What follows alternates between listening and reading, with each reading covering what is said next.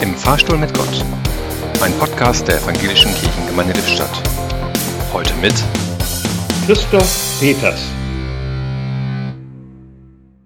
Wer singt, betet doppelt. So hat Augustin gesagt, und darum schaue ich zum Singen wie zum Beten gerne in das Gesangbuch. Unser EG ist jedoch schon ein bisschen in die Jahre gekommen.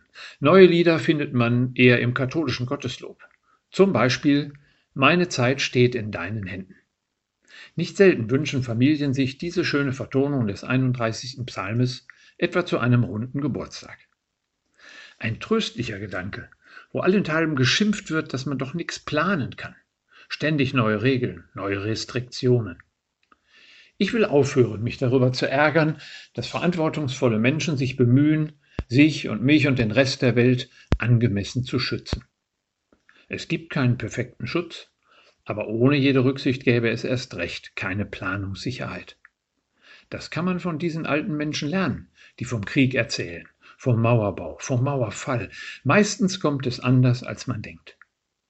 Wohl dem, der bei diesem Durcheinander spürt und glauben kann, meine Zeit steht in deinen Händen.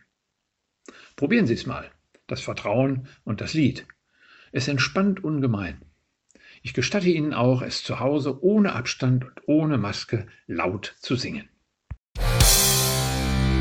Im Fahrstuhl stand heute Christoph Peters.